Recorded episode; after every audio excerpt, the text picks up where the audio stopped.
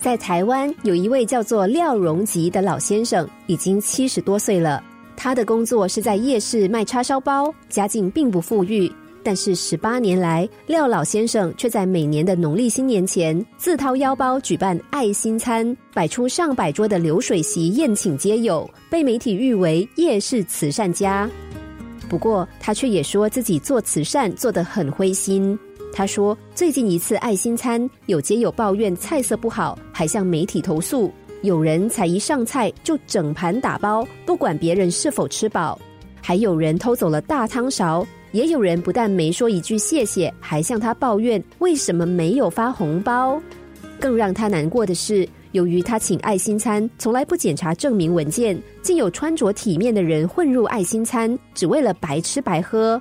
廖老先生没有跟他们计较，反而说：“他们好意思来吃，我就敢请。”他也感叹的说：“早年我请餐，从来没有发生过这种事啊，真的是变了。现在的人太贪心了，不知道感恩。”其实廖老先生是个很节俭的人，他的家具都很旧了，但舍不得换，剩菜也舍不得丢，省下来的钱全都拿去奉献，却未必能够得到掌声，实在令人心疼。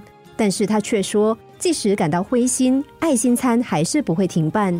他说：“有多少能力就做多少事，我还要继续做善事，结善缘。”关于他人生豁达的秘诀，他也回答的很简单：不要贪心，千万不要贪心。乍看之下，廖老先生吃亏了，但是他仍然很快乐。而那些偷东西、贪得无厌的人，似乎赚到了。可是，这种人内心真的快乐吗？答案是否定的，因为他们哪里有好处就往哪里钻，得到一点好处就想要更多的好处。贪心的人心底仿佛一个黑洞，永远都不会满足。